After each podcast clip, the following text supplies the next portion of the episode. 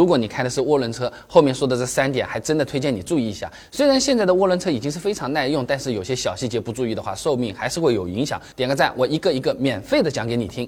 首先第一点，冷车这个车子刚刚发动的时候，你不要猛踩油门，哪怕是这个水温上来了，我们也稍微等一下，因为这水温上升的速度啊是比机油温度上升更快的。水温刚到九十摄氏度的时候啊，机油温度还相对比较低，流动性还没有达到最好，那那保护发动机和涡轮的这个能力显然还是有上升空间的啊。那如果说你猛踩油门，由于润滑不够，呃，加剧这个涡轮的磨损，甚至是损坏是有可能的。像某众的 E A 八八八八八八八八啊，这种发动机，这涡轮转速它就是能达到每分钟二十万转的。你只要车子开的久一点，油温上来之前踩油门，平和一些啊。所以说涡轮车它对机油还是比较敏感的。那刚才讲的是温度，那换机油的时候，品牌也得看一看。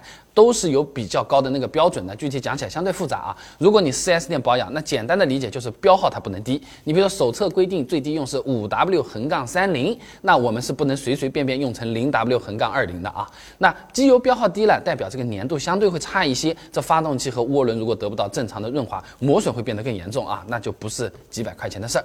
保养的时候呢，也要额外留心一下，你看看这个机油它用的对不对？哎，有的 4S 店啊，他会因为没有货，或者是单纯搞错了，哎呀，拿错了真有，反而给我们用了不合适的那个机油。我们公司小伙伴跟我讲啊，他是自己遇到过的，这车子规定呢是要用零 W 杠四零机油的，结果 4S 店给他拿出来的是五 W 杠三零的，还好他看一眼，不然针就倒进去了，回头了大家都说不清了，是吧？你光看那个机油颜色，你还能知道它是橄榄油还是菜油啊？那第三个要注意的呢，就是。不要乱加低标号的汽油。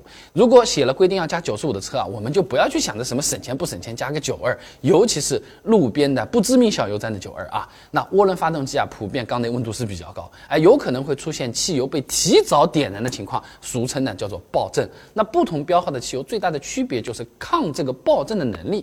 如果说啊，加了标号太低的汽油，发动机就容易出现这个爆震了，多产生点积碳还算是小事情了，特别严重的话，甚至还会导。导致爆缸的啊，也有实际案例的啊，不是吓吓你的。你看啊，这是一辆福特 2.3T 发动机的工作数据，只要加92的油啊，爆震就会非常的严重。发动机它会调整点火的提前角，降低了输出，哎，才能避免这个爆震。那喷油变多了，油耗也会高上不少啊。